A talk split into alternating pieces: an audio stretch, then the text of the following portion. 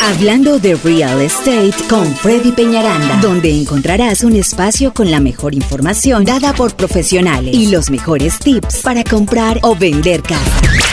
Reparación de crédito y créditos para adquirir vivienda. Agente de bienes raíces y seguros. Seguros de casa.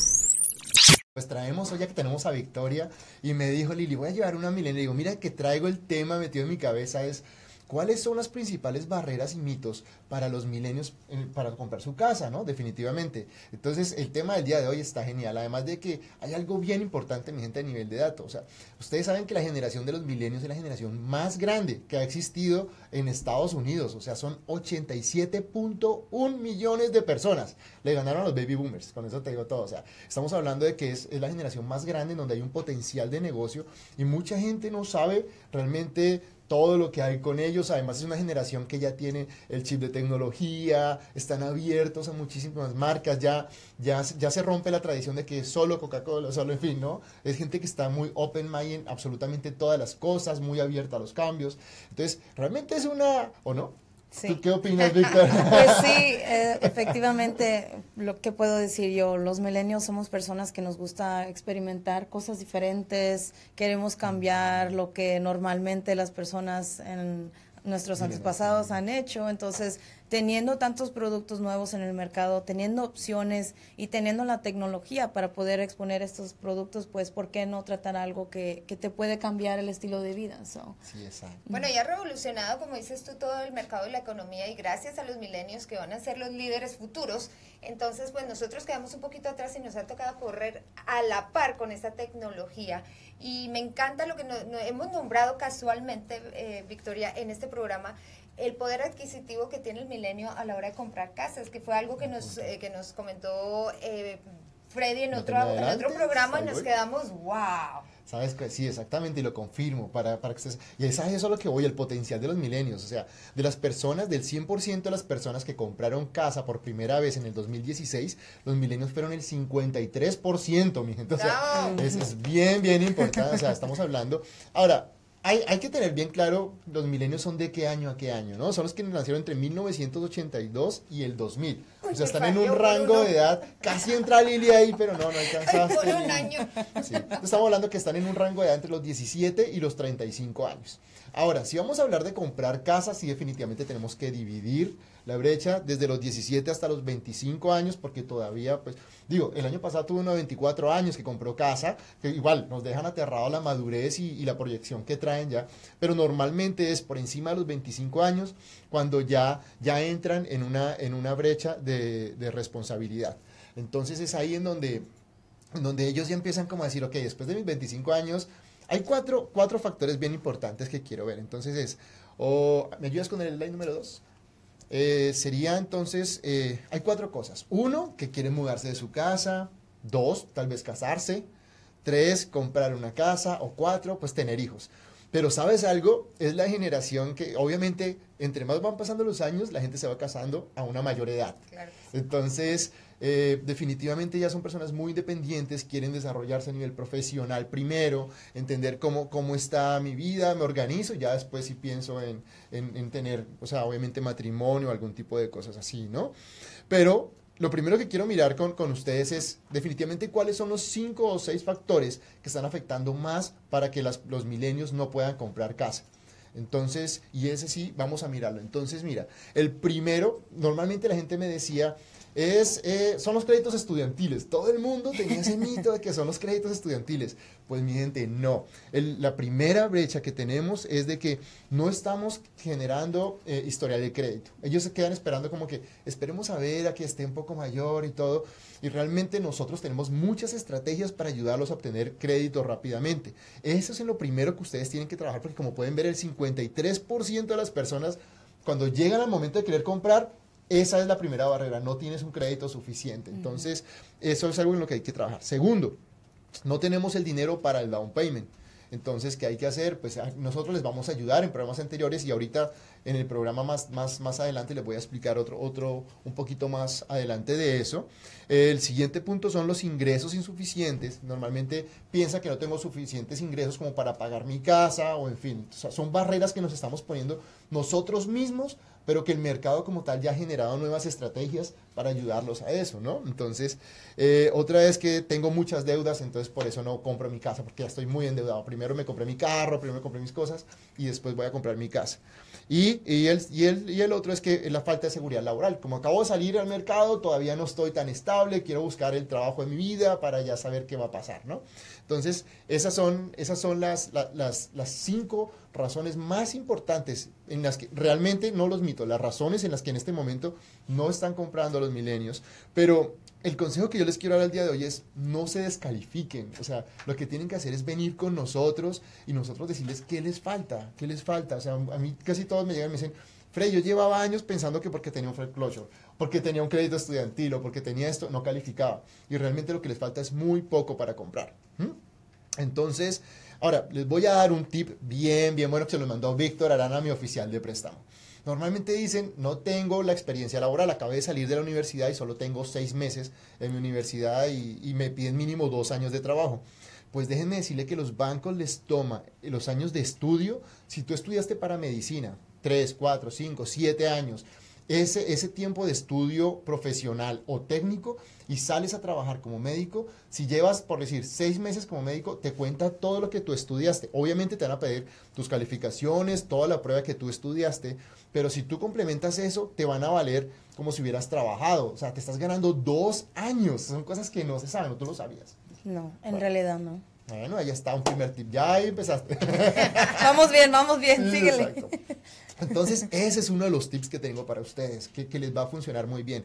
Y, y el agente de bienes raíces que quiera trabajar con ustedes debe conocer este tipo de estrategias porque, mira, para cada tipo de persona hay una estrategia diferente. Y en el caso de los milenios tienes que trabajar mucho en el tema de cómo genero historial de crédito, cómo los ayudo a que tengan experiencia laboral y tres, cómo ayudarlos a que tengan su down payment pero es muy fácil. Ya lo hemos hecho y lo importante es que la gente viene raíces que esté con ustedes, pues haga su tarea, no es más. ¿Sí? Claro, no, no, no, no tumbarles la idea antes de evaluar el caso en particular, ¿no? Ni que ellos mismos se descalifiquen, correcto. Eso tiene mucho que ver. De hecho, yo creo que psicológicamente los milenios tienes que estar preparados para poder tomar ese paso. Entonces, hay varios factores que nosotros psicológicamente nos ponemos uh, barreras que tal vez, como tú dices, no existen. Número uno, porque crecimos en una etapa de nuestras vidas en donde la economía bajó sustancialmente. Entonces, la economía bajó, de hecho, yo fui ama de casa mucho tiempo porque eh, estaba cuidando a mis hijos, fui mamá bien joven, pero eh, el hecho de que la economía bajó, mis padres tenían un negocio de construcción y mi esposo trabajaba ahí. Él llegó un día y me dijo, oye, tu papá quiere cerrar la compañía, ¿qué vamos a hacer? Y yo dije, bueno, en este caso, por necesidad, tuve que entrar a la fuerza laboral. Entonces, hay muchos milenios que también están en esa posición que terminaron su carrera, tienen el estudio, pero cuando ellos terminaron, desafortunadamente la economía no estuvo ahí para apoyarlos. Entonces hay varios daños psicológicos que suceden. Número uno, no voy a tener suficiente dinero. ¿Qué tal si sucede otra recesión en la economía? Entonces es una economía que nosotros desafortunadamente eh, se puede decir que, que nos, uh, ¿cómo se dice? Inherited. Heredamos. Heredamos. Heredamos esta. Entonces, eh, ¿qué es lo que hemos hecho desde entonces? Desde entonces ahora tenemos tres, cuatro trabajos.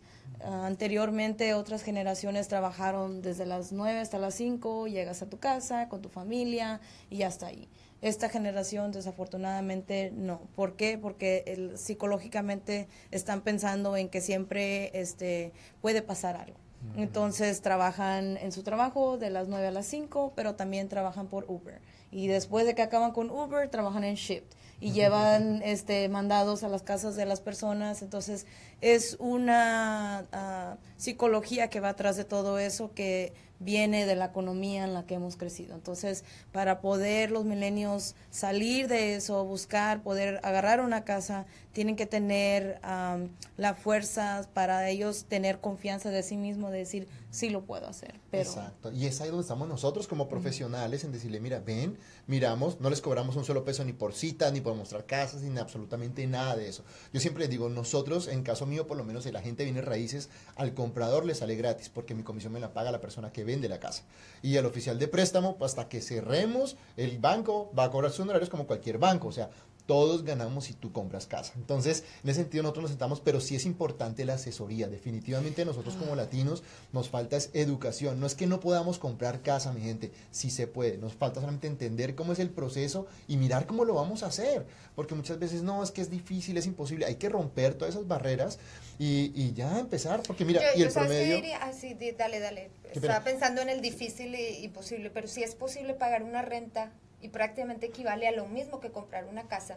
Entonces ahí es donde hay que hacer ese cambio mental, como dice Victoria, y entender que si puedes pagar una renta cuando saliste de tu casa, ese dinero no lo botes a la basura, ubícalo para tener un patrimonio desde una temprana edad. Correcto. Y les voy a dejar un dato antes de entrar a los mitos. El, promedio de compra de casa para los milenios es de 32 años. Así es de que tú ya estás en 33, 34, 35 y no has comprado tu casa, ponte pilas porque te estás demorando. Ahí los dejo. O sea, sí, la verdad es más del 63% de los milenios a los 32 años ya están comprando su primera casa. Entonces, bueno, vamos a continuar ahora con los tres mitos. Los mitos son cosas que definitivamente pensamos que, son una barrera y realmente no lo son. Nos vamos con nuestro primer mito. Entonces, el primer mito son los créditos estudiantiles. es, el, es el anterior. El primero son los créditos estudiantiles, en donde la gente definitivamente piensa y me dice, Freddy, es que yo me, tiene crédito estudiantil, tengo que pagar una cuota de 280 dólares. Eh, es, difícil porque realmente a veces, a veces más o menos los, el promedio de intereses en los, en los préstamos estudiantiles es de casi cerca del 7%. Entonces, y salen con una deuda de cerca de 25 mil dólares aproximadamente, hablando de, de promedios.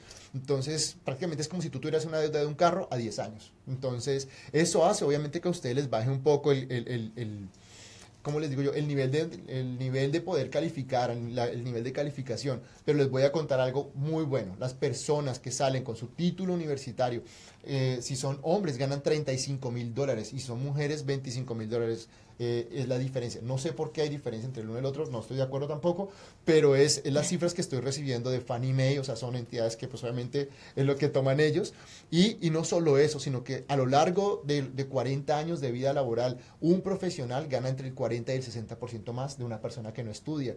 Así de que si ponemos números, tú tomas una deuda de 25 mil dólares que básicamente va a ser o sea, va a ser lo que prácticamente tú vas a ganar en un año de más. Definitivamente de ahí en adelante vas a poder crecer y vas a ganar mucho más dinero. O sea, el crédito estudiantil es algo que sí es bueno. Solamente hay que, hay que empezar. Y, lo que siempre digo, la, primera casa no tiene que ser la casa de tus sueños. Compra tu primera casa, termina tu crédito estudiantil, la vendemos y nos vamos a la otra casa. ¿No es cierto? Entonces, es eso lo que, lo que tenemos que mirar y definitivamente romper esa barrera, porque el crédito estudiantil de una u otra manera les va creando también su historial que les va a ayudar, les va a ayudar bastante, pero definitivamente hay que quedar bien con ese crédito porque he tenido muchos casos en el que allá lo dejé y no. Sí afecta cuando ustedes vayan a comprar su casa, procuren quedar bien al día con eso, eh, que es bien, bien importante, ¿ok? Nos vamos al mito número 2. Mm, ah, antes de cerrar el mito número 1, el 44% de los compradores de casa del 2016 tuvieron créditos estudiantiles. Así es de que si usted tiene crédito estudiantil, déjeme decirle que casi la otra mitad ha comprado casa. Ese era como el cierre, el mito número 1. El mito número 2, usted no necesita el 20% para comprar casa. Eso por favor rompan esa barrera porque no sé de dónde salió y definitivamente no lo es. En un programa anterior, ¿te acuerdas Lili? que hablamos de, Hay cinco estrategias, pueden mirarlo en nuestro canal de YouTube y si no, lo, con muchísimo gusto. Hay cinco estrategias en las que los podemos ayudar para que ustedes obtengan su down payment de una manera fácil. Una puede ser que el vendedor les ayude. Tenemos, si, si tienes el 401k, tenemos la devolución de impuestos los incentivos, vieron ahorita los incentivos que está dando por lo menos de 20 mil dólares, 5 mil dólares, 6 mil dólares. Y no solo eso, en este momento hay prestamistas que trabajan también con nosotros que prestan con el 0% de down payment y sin un PMI que es algo que tú debes pagar hasta cuando llegas al 20% del crédito.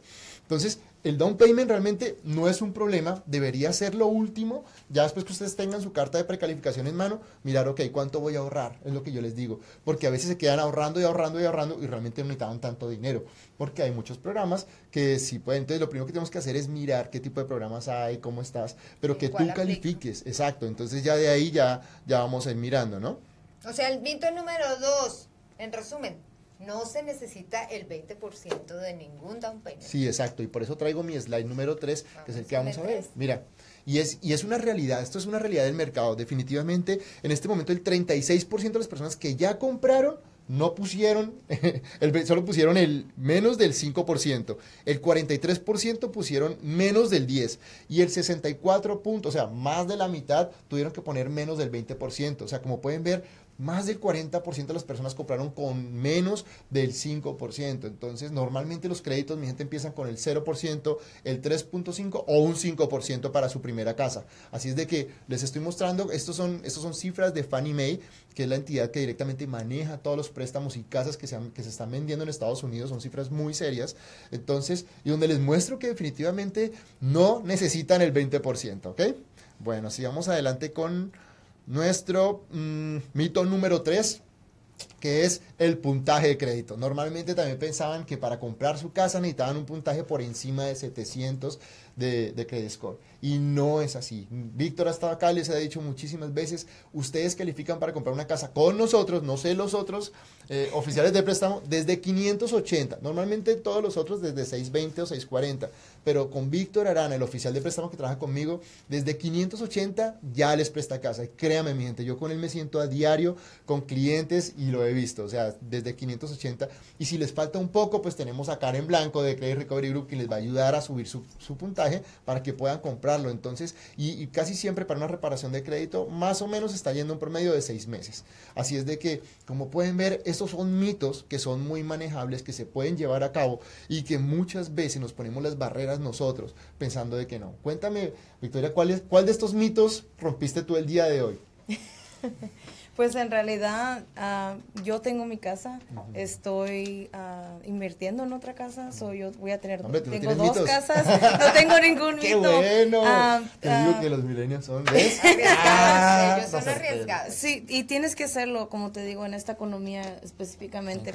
Tienes que prepararte, tienes que estar a, a la mano tratando de hacer lo más que se pueda para poder no tan solo salir adelante, porque si tú quieres tener una familia o si tienes una familia, yo pienso que es lo más importante, lo más primordial, es tener tu propia casa y más tienes razón que tiene mucho que ver si la gente te puede ayudar y te puede asesorar. Yo pienso que eso es número uno lo que está pasando, que si hay milenios que no han comprado su casa es porque tal vez no han tenido la ayuda que necesitan, no han tenido las personas que los asesoren correctamente, porque sí, o sea, acaban, muchos acaban de salir de la escuela médica, como dijiste tú, o otras cosas, entonces tal vez no tengan alguien que les ayude para en realidad decir, oh, es más fácil comprar que rentar, entonces... Y los tiempos han cambiado, pienso yo que como decías tú, eh, eh, Freddy, al comienzo, eh, la misma economía se ha adaptado al movimiento rápido de los milenios, es decir, que los milenios marcan el paso. Yo creo que la economía es quien ha tenido y, y, y los landovers y